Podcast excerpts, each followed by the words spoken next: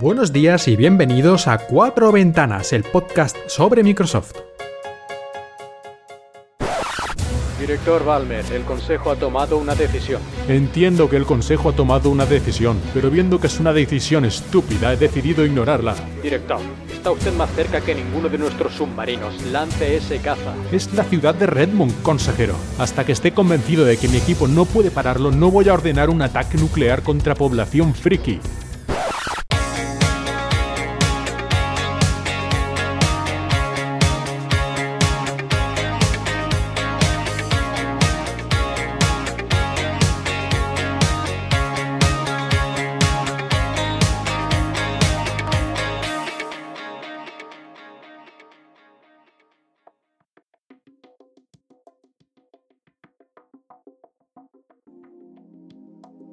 Buenos días y bienvenidos a un nuevo episodio de Cuatro Ventanas, tu podcast sobre Microsoft. Un podcast de la red Emilcar FM. Y aquí estamos una vez más hablando sobre nuestra empresa favorita, o por lo menos una que nos interesa, que es Microsoft. Y vamos a empezar con la última gran adquisición que ha hecho la gente de Satya Nadella, y ha sido ni más ni menos que la adquisición de GitHub por 7.500 millones de dólares. Esto la verdad es que no es moco de pavo, es una cantidad bastante importante y no solo por la cifra en sí de 7.500 millones de dólares, que sería unas 7 veces más que lo que se pagó por Instagram, por ejemplo, lo que pagó Facebook por Instagram, o más o menos lo mismo que pagó Microsoft cuando adquirió Nokia. Pero yo creo que aquí no solo hay que tener en cuenta la cifra, la cifra bruta, sino también la diferencia que hay entre los ingresos de la compañía y lo que han pagado. Y en este caso es bastante espectacular. Por ejemplo, cuando Microsoft adquirió LinkedIn, que pagó 26.000 millones de dólares hace un par de años, estos 26.000 millones de dólares eran unas 7 veces los ingresos que tenía en ese momento LinkedIn. Pero en este caso, hablando de GitHub, Microsoft ha pagado 30 veces los ingresos, no los beneficios, eh, los ingresos anuales de GitHub.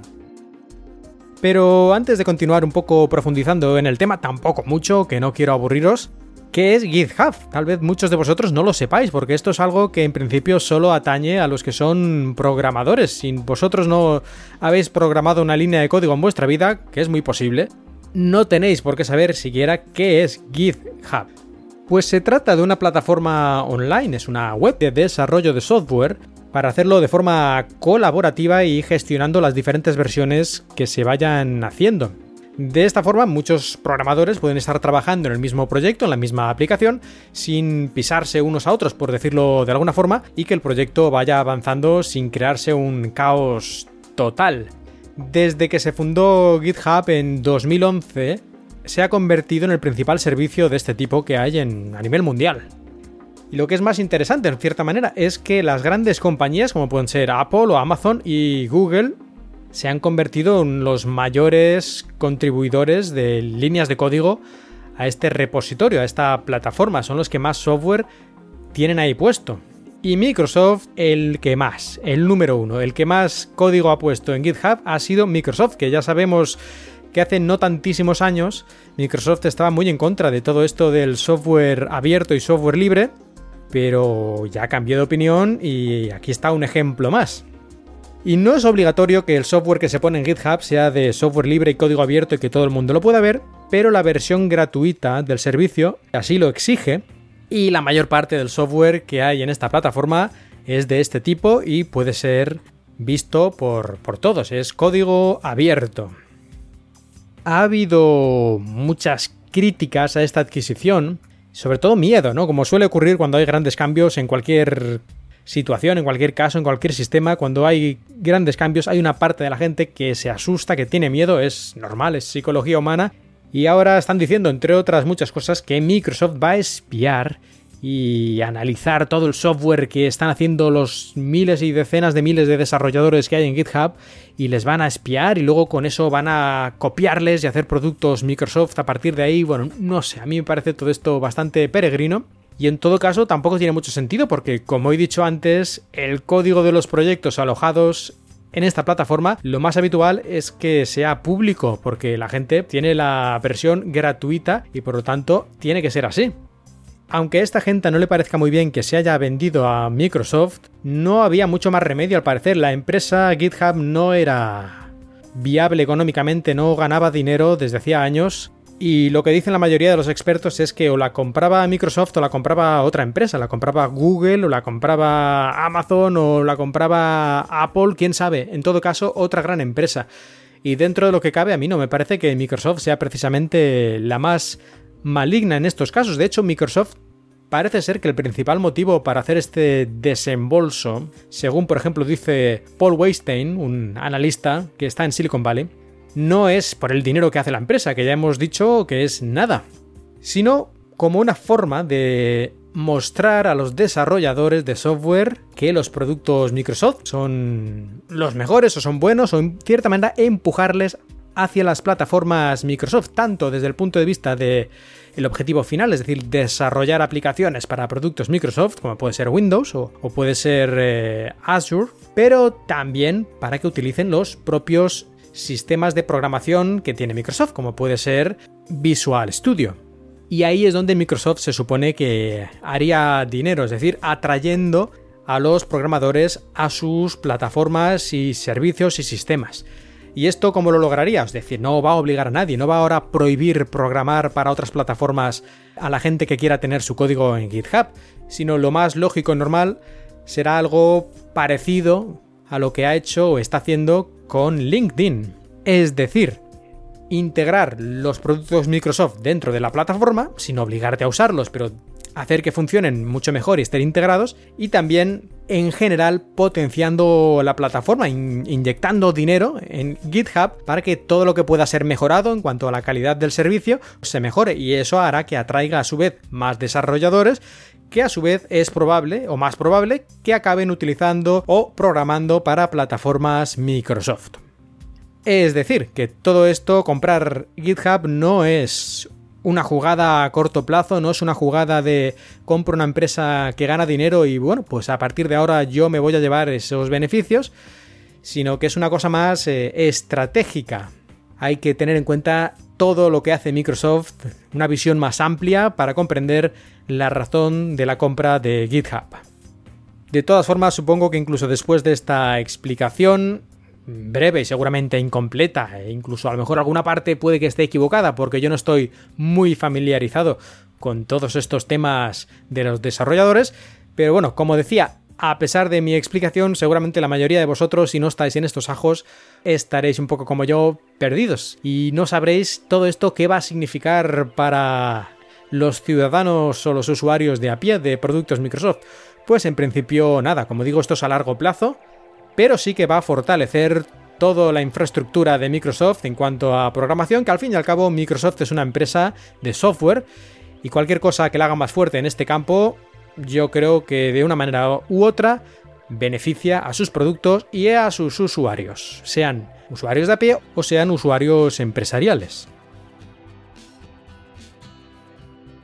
Y vamos ahora a hablar un poquito de hardware y empezamos con malas buenas noticias o buenas malas noticias, ¿no? Bueno, no estoy muy seguro. En todo caso, hace ya un par de meses Microsoft anunció que estaba iniciando un plan para que todos los que tienen una Surface Pro 4 a la que la pantalla de vez en cuando parpadee de forma inexplicable y que aunque hayas actualizado todos los drivers y todo el software, incluso reinstalado Windows, continúe haciendo estos parpadeos y estas cosas extrañas con la pantalla, si estás en esa situación, Microsoft te va a cambiar la pantalla gratuitamente. Y no solo eso, sino que si ya habías hecho cambiar la pantalla pagando dinero, es decir, la habías llevado al servicio técnico pues hace un año para que te cambiaran esta pantalla y pagaste un dinero, te van a hacer un reembolso. Naturalmente, todo esto lo tienes que pedir, no te lo van a hacer si tú no lo pides Así que si habéis tenido problemas con vuestra pantalla de la Surface Pro 4 o la lleváis ya a reparar y os lo cobraron, os interesa esto. Os voy a dejar en las notas del programa el enlace a la página de Microsoft España en este caso, pero bueno, está para todos los demás países donde se ha vendido la Surface Pro 4 y ahí ya podéis entrar y ver los pasos que hay que dar exactamente para que arreglen vuestra Surface Pro 4, vuestra pantalla, o reembolsen el dinero que pagasteis en su momento por la reparación de este elemento. Si os la cambian, dicen que tardan de unos 5 a 8 días en recibir el equipo reparado o el equipo nuevo. Tenedlo en cuenta antes de enviarlo, no lo hagáis en un momento en el que necesitéis mucho vuestro equipo. Y después de esta buena mala noticia, seguimos con hardware, pero en este caso ya novedades. Y es que vamos a Computex, la feria que se realiza todos los años en Taiwán y en la que se presentan muchas novedades en el mundo de los PCs, sobre todo.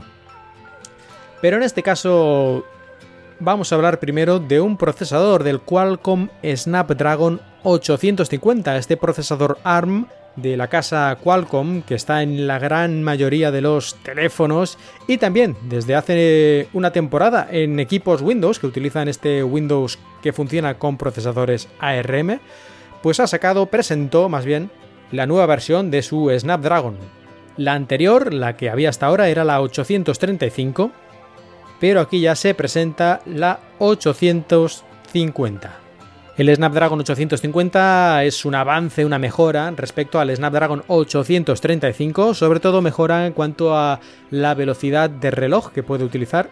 Será un 30% más rápido, utilizará un 20% menos de batería y también tendrá algo más de velocidad en las conexiones inalámbricas LTE.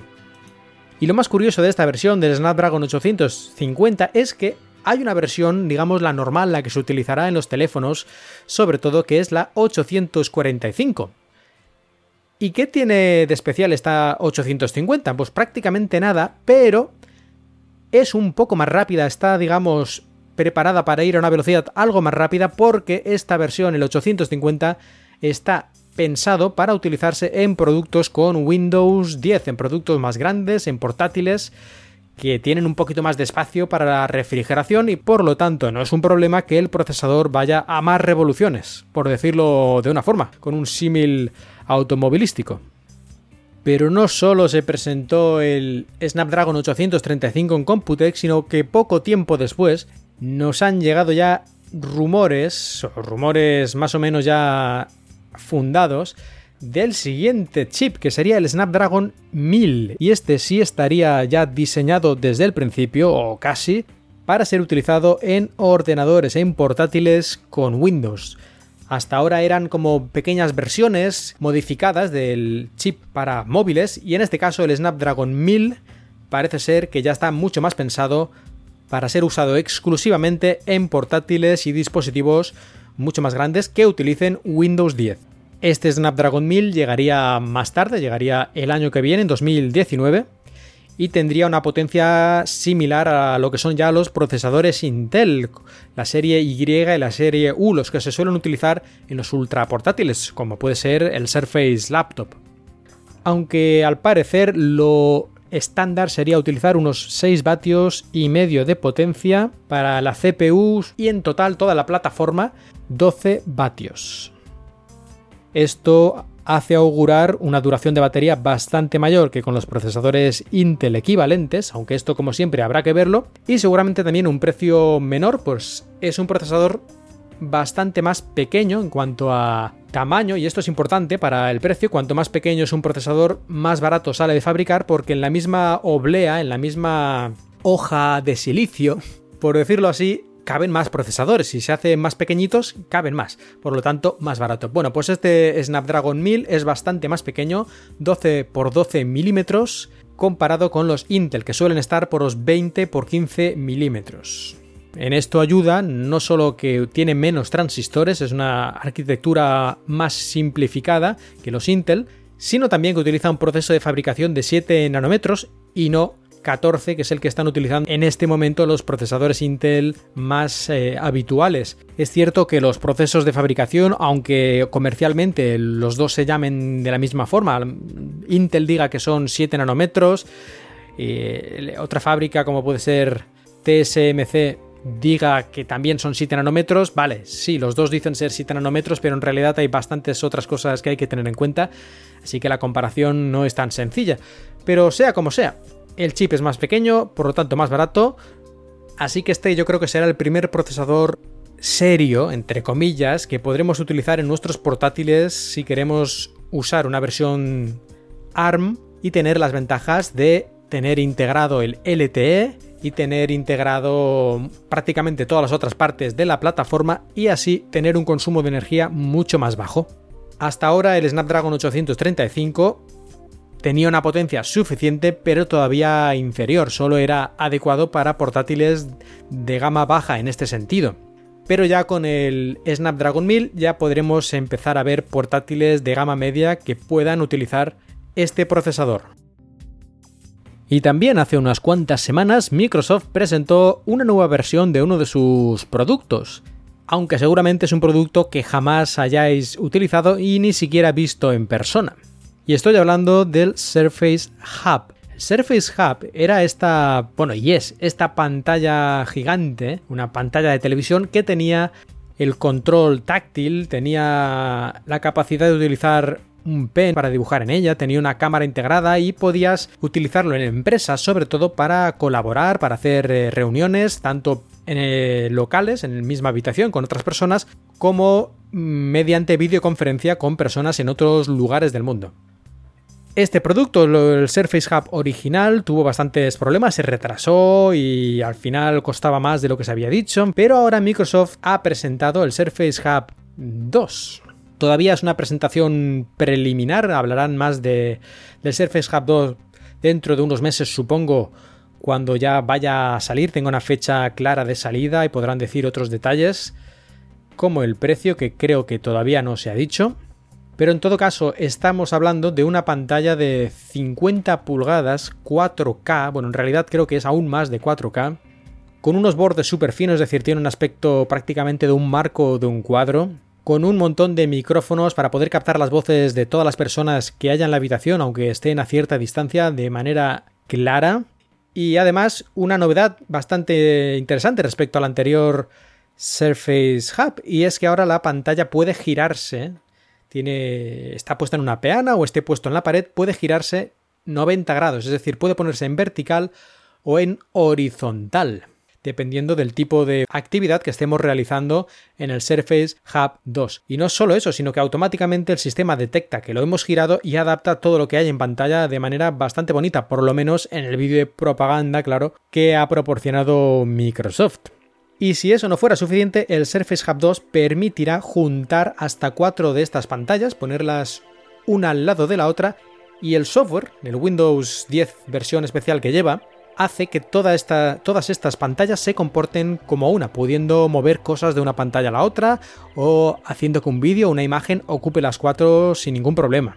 O que en cada una de estas pantallas aparezca la cara de una de las personas con las que estamos haciendo videoconferencia. Aunque si hacemos eso, yo creo que esto va a parecer el Consejo Mundial este que aparece en las películas de los Vengadores.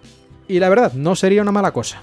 Así pues, este Surface Hub 2 yo creo que es una mejora muy importante en todos los sentidos del Surface Hub original, tanto a nivel de hardware como a nivel de software. Y además seguro que aún nos faltan algunas sorpresas por descubrir en cuanto se acerque la fecha de lanzamiento, que de momento, como he dicho, todavía no se sabe nada de eso ni del precio. Y vamos ahora a Xbox, a los juegos.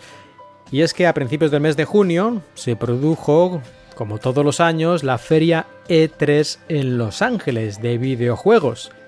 Y no voy a entrar mucho en ello, pero sí que creo que hay una especie de consenso en los expertos, en los que tratan estos temas, que la presentación de Microsoft fue una de las mejores, si no la mejor, en cuanto al ritmo de la presentación, en cuanto a la manera en que se expresaron los diferentes eh, presentadores que hubo en esta keynote, aunque también están todos de acuerdo en que no hubo tantas novedades y sobre todo no hubo tantas sorpresas impactantes como a algunos les hubiera gustado. De todas formas, vamos a ver algunas de las cosillas que se presentaron durante L3 relacionadas con Microsoft. Los principales juegos exclusivos que se presentaron fueron el Halo Infinite, el Gears 5 y el Forza, Forza Horizon 4 que la verdad tiene muy buena pinta. El problema es que son bastante predecibles, son continuaciones de sagas, que aunque eso no es que les quite ningún mérito, si el juego es bueno es bueno, pero como he dicho antes, faltó alguna cosa que sacara a la gente del asiento, ¿no? Por la sorpresa, y no es el caso de ninguno de estos.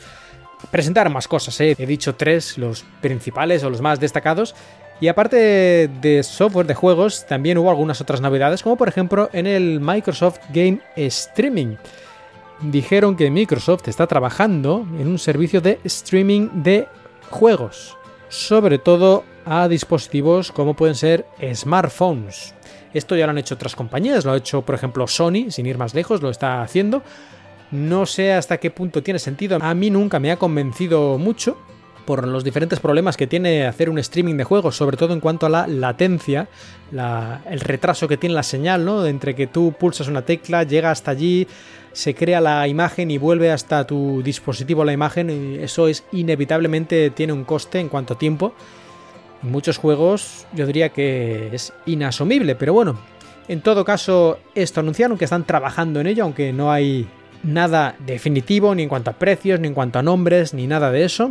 Y luego yo creo que algo más importante es que anunció que han creado varios estudios nuevos. Bueno, en realidad, más que han creado, han comprado varios estudios como Ninja Theory, Playground Games, Undead Labs y Compulsion Games. Bastante conocidos la mayoría de ellos. Y además de estos, Microsoft ha creado un estudio nuevo que se llama The Initiative, que estará capitaneado por Darrell Gallagher, uno de los creadores de Tomb Raider, la famosa saga con la arqueóloga más famosa Lara Croft.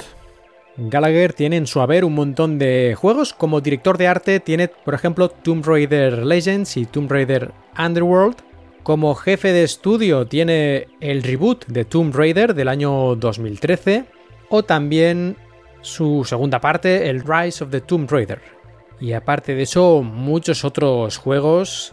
Así que bueno, ya veremos qué hace en este estudio, en este nuevo estudio, este The Initiative, en el que apenas lleva cuatro mesecitos, pero seguro que ya están trabajando duro en proyectos para la Xbox, la Xbox One X, sobre todo, y especialmente no me extrañaría nada que estuvieran trabajando en la próxima Xbox, porque ya en el E3 se dio a entender de manera clara, aunque sin mostrar nada, que Microsoft estaba ya trabajando duramente en la próxima generación de Xbox. No es ninguna sorpresa, es algo lógico, normal y obvio, pero bueno, al menos hicieron un guiño a esto y no me extrañaría, como he dicho, que este The Initiative estuviera ya trabajando en un proyecto que aprovechara las nuevas capacidades de la próxima Xbox.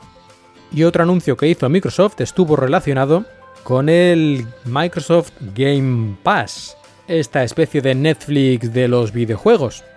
Y aquí el anuncio fue que se confirmó que Halo The Master Chief Collection va a estar dentro de este servicio del Game Pass y también The Division, Elder Scrolls Online y Fallout 4.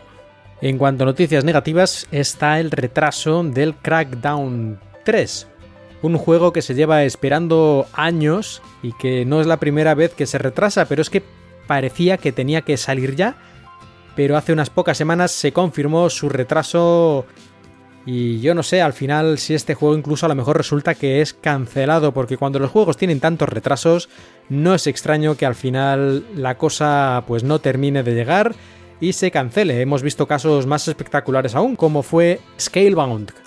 No hace ni un año, creo. Ya veremos la suerte que le depara al Crackdown 3. A mí los vídeos que he visto hasta el momento Ninguno de ellos me ha llamado la atención, pero habrá que reservarse la opinión hasta que salga la versión definitiva, si es que sale. Y terminamos esta sección de juegos con algo que no se presentó en el E3, sino un poquito antes, pero lo he dejado al final porque creo que en realidad es muy importante y muy interesante. Y es el controlador, el mando de control Xbox Adaptive Controller. ¿Y esto qué demonios es? Pues es un mando de control, pero no es un mando de control normal, como puede ser el mando de control que tiene la Xbox One S o incluso la versión Elite, sino es un mando de control pensado para las personas que tienen dificultades motoras, personas que a lo mejor tienen un problema con la mano o solo tienen una mano o no o solo pueden mover ciertos dedos o incluso no pueden mover los brazos o las manos y tienen que utilizar la boca o los pies o todo tipo de estrategias para al final poder jugar, poder usar el controlador. Y las peculiaridades que tiene este Xbox Adaptive Controller es que permite conectarle un montón de dispositivos externos para que así pueda adaptarse a cada persona, porque las personas que tienen algún tipo de discapacidad motora, cada persona es un mundo y no se puede hacer un mando que funcione para todos. Por eso este mando está basado en eso, en la modularidad. Tú tienes una especie de casi tableta, es un mando pero bastante grande con unas superficies táctiles y una cruceta, pero todo muy básico, y luego tiene un montón de conectores en la parte de atrás a los que puedes ir enchufando todo tipo de dispositivos fabricados por muchas empresas diferentes, no necesariamente por Microsoft. Dispositivos como por ejemplo detectores de presión para los pies, joysticks, detectores de presión para la boca, que detectan la saliva, que detectan eh, si soplas o no soplas, es decir, un montón de maneras de controlar un juego que pueda adaptarse a las peculiaridades de cada caso. Según comentan los que han probado este dispositivo y las personas que han colaborado con Microsoft y las varias asociaciones de personas con dificultades motoras que han colaborado con Microsoft en el diseño de este dispositivo, que esto además llevan años haciéndolo, según dicen todos ellos, el resultado final es muy bueno y ha permitido y va a permitir a muchísima gente que estaba fuera de este tipo de mercado porque no podía utilizar los controladores normales y los que se vendían por terceras marcas pues no acababa de ser una cosa que funcionara bien del todo y no, era un estándar ni en fin que tenía varios problemáticas aparte del precio. Ahora con este Xbox Adaptive Controller muchos de estos problemas se solucionan o por lo menos se mitigan y va a permitir que todas estas personas o gran parte de ellas puedan jugar a los videojuegos y ya que tienen problemas para moverse, al menos que puedan entretenerse, divertirse y compartir una afición como lo hacen millones y millones de personas en el mundo a diario. Os voy a dejar el enlace a una especie de reportaje que hay en arstechnica.com que me parece que está bastante bien y además podréis ver las fotos, las imágenes y vídeos de cómo se utiliza porque solo con mi explicación sin duda no queda muy claro. Esto es algo que hay que verlo y sobre todo hay que verlo en funcionamiento. Muy bien por Microsoft porque este mercado no es un mercado en el que vaya a sacar gran rendimiento económico y sin embargo ha decidido gastar dinero y gastar tiempo en este proyecto para desarrollar este mando tan especial pero que a tantas personas puede ayudar. Y con esto llegamos a la sección de noticias breves y curiosidades. Vamos a empezar hablando del dictado. Y es que desde la actualización de abril de este año es mucho más fácil utilizar el dictado en los ordenadores con Windows 10. Por lo menos si utilizas el teclado en versión, el teclado me refiero en las opciones de software de Windows, esto si tienes un puedes elegir en qué idioma quieres escribir, no me refiero al teclado físico, pues ahí estás en Windows eliges que tienes el teclado en lenguaje inglés utilizando la tecla de Windows y, pulsando la tecla H al mismo tiempo, Windows H, mientras estamos con el cursor puesto en cualquier lugar donde se pueda escribir, aparece este microfonito arriba que nos indica que podemos hablar y lo va a transcribir en texto. Funciona bastante bien, pero tiene algunas limitaciones, como por ejemplo, aparte de la que ya he mencionado, que de momento, de momento, solo funciona con el lenguaje inglés, aunque esto seguro que va a cambiar en los próximos meses pero de momento solo inglés. Y aparte de eso, que solo funciona online. Si no estamos conectados a Internet, podemos utilizar la aplicación de toda la vida, que es el reconocimiento de voz de Windows, que ya expliqué en un episodio hace bastante tiempo. Y también relacionado con el reconocimiento de voz hablamos de OneNote y es que ha integrado en la propia aplicación también reconocimiento de voz, pero en este caso puedes elegir el idioma, el inglés, español, francés, alemán, incluso chino. Yo lo he probado tanto en inglés como en español como en chino y parece que funciona bastante bien. Supongo que la tecnología subyacente es la misma que en el caso anterior porque también requiere estar conectado a Internet. Y terminamos con esto del reconocimiento de voz con lo contrario, que es la lectura de texto. Y en este caso es un recordatorio, porque seguro que muchos no os habéis dado cuenta, y es que el Microsoft Edge, el navegador de Microsoft, puede leer los textos de las páginas web en voz alta si así se lo pedís. Si estáis leyendo un libro, un libro electrónico con el Microsoft Edge, aparece un iconito de lectura en voz alta, pero si estáis en una página web, le podéis dar con el botón derecho en cualquier lugar de la pantalla en el que no haya un enlace ni otra cosa similar y poner la opción de lectura en voz alta. En principio detecta el idioma, así que puede leer tanto en inglés como en español como en otros varios idiomas, y si seleccionas una parte del texto, y le das al botón derecho, leerá solo esa parte, si no, te leerá la página completa. En todo caso, puede ser bastante útil a veces cuando estás cansado y ya no quieres leer más, que te lo lea el propio navegador. E incluso creo que esto podría ayudar a niños a mejorar su capacidad de lectura o incluso a gente mayor que sean analfabetos o analfabetos funcionales y que puedan utilizar esto para poder navegar por Internet de forma más cómoda y leer textos de manera más sencilla. Y terminamos esta sección de noticias breves hablando del nuevo plan que tiene Microsoft para reciclar dispositivos. De hecho, no solo los reciclan, sino que te pagan por ello. Puedes mandar a Microsoft teléfonos móviles de cualquier marca, tabletas, equipos portátiles o videoconsolas videoconsolas, no solo Microsoft Xbox, sino también de Nintendo o de Sony.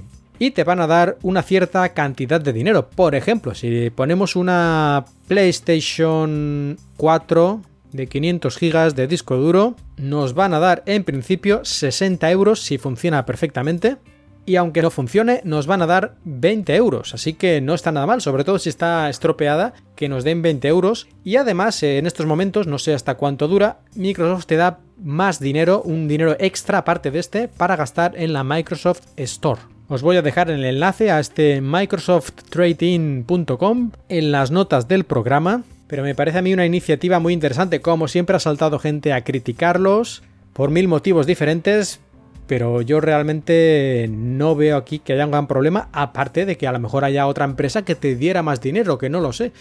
Pero yo diría que no está mal que te den por una consola rota 20 euros, por ejemplo. Y como digo, ¿eh? móviles, tabletas, portátiles y videoconsolas de Microsoft o de otras marcas que funcionen o que no funcionen. Dependiendo de esto, te van a dar más o menos dinero, pero aparte de que algo te sacas, en teoría, que esto habría que verlo, todos estos dispositivos van a ser reciclados de manera responsable. Incluso en el caso de que alguno de estos cacharros nos vayan a dar 0 euros, que también es posible. A lo mejor un móvil muy antiguo y muy. que no vale absolutamente para nada, a lo mejor nos podrían dar 0. Pero incluso así lo aceptan para ser reciclado. Y teniendo en cuenta que los gastos de envío son gratuitos, me parece a mí una buena iniciativa. Y ahora sí, llegamos a los consejos y recomendaciones. Y empezamos con algo que le ocurrió al señor Emilcar hace no mucho, y es que perdió su pencil del iPad Pro.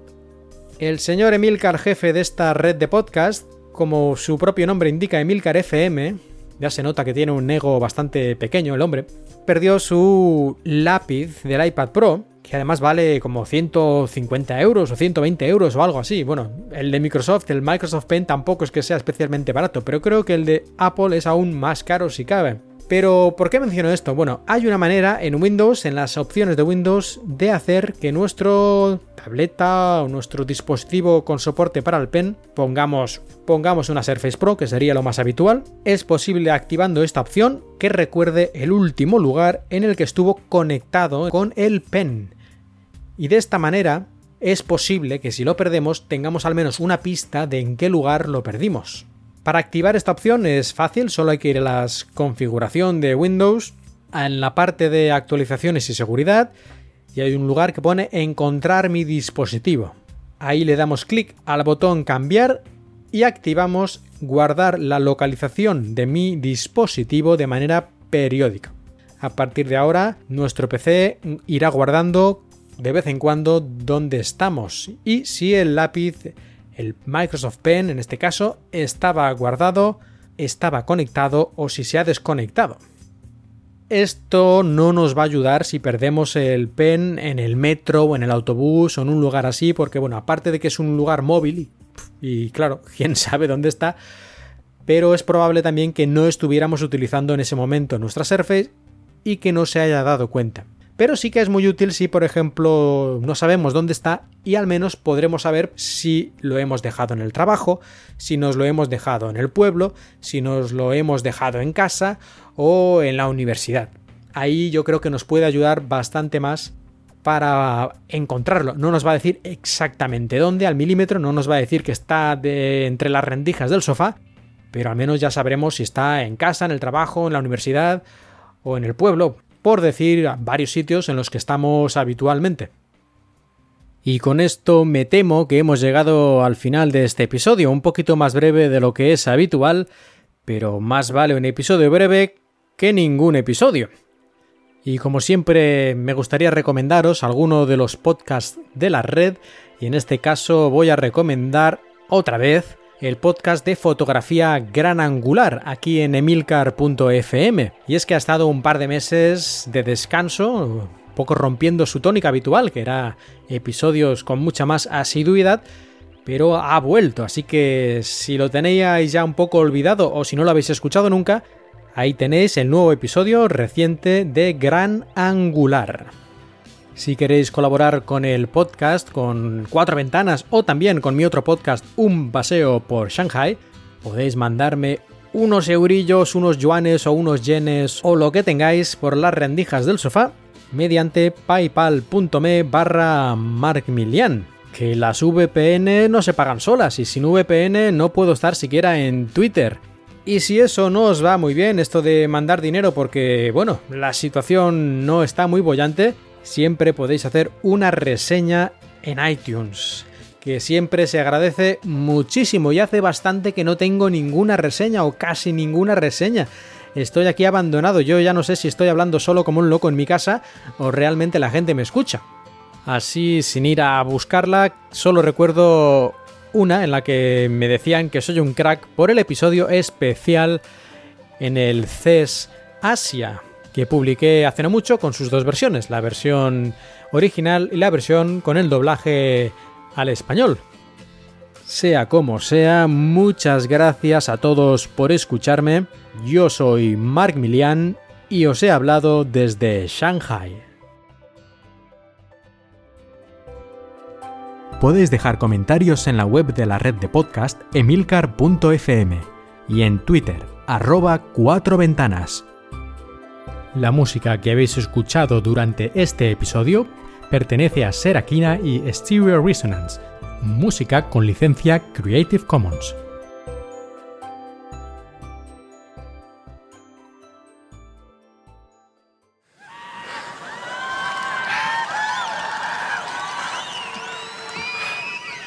I have four words for you. I love this company. Yeah!